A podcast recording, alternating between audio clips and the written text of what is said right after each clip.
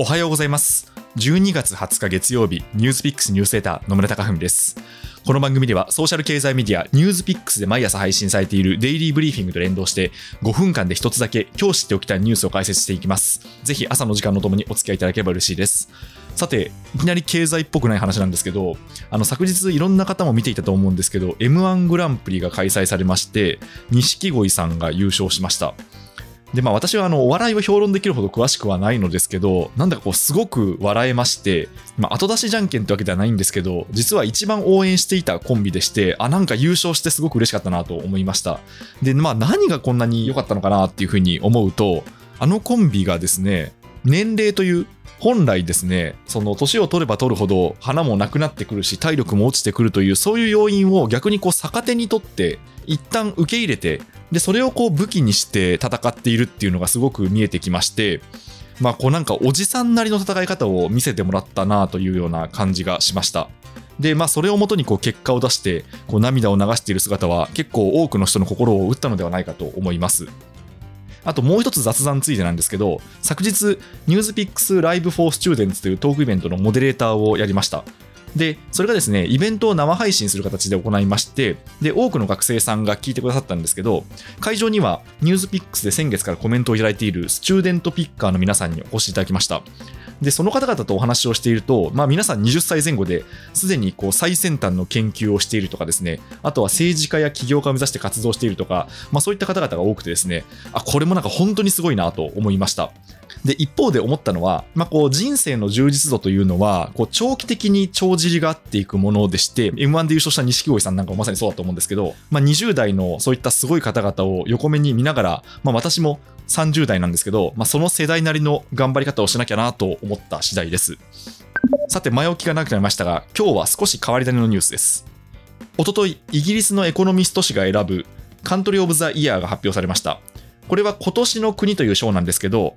最も裕福な国ではなくてですね、その年に最も改善された国に送られます。で、それで選出されたのがイタリアでした。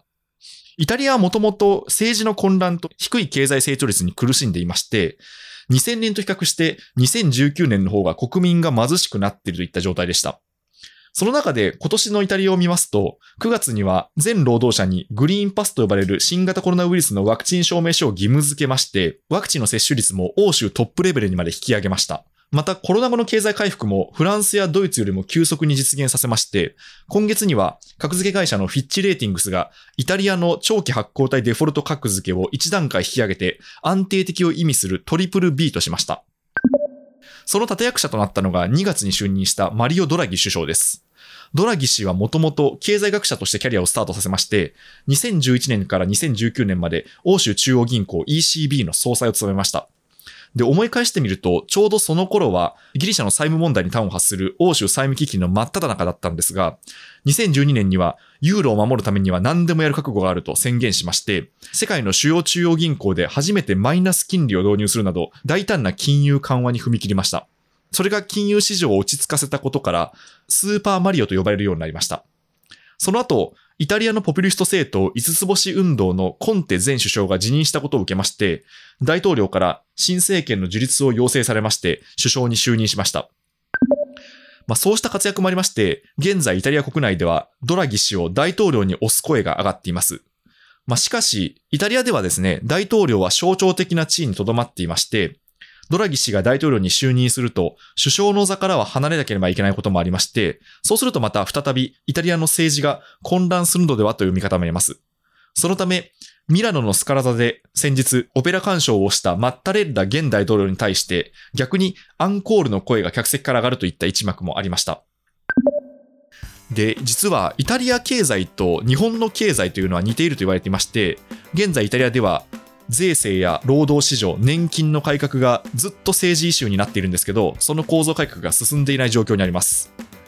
それからまあ経済の停滞と、あとはこう観光資源が割とあるといったこともですね、日本とは似ていまして、まあ、このイタリアがたどった経過に日本は学ぶ点が多いのではないでしょうか。ニュースピックスニューセーター野村貴文でした。それでは良い一日をお過ごしください。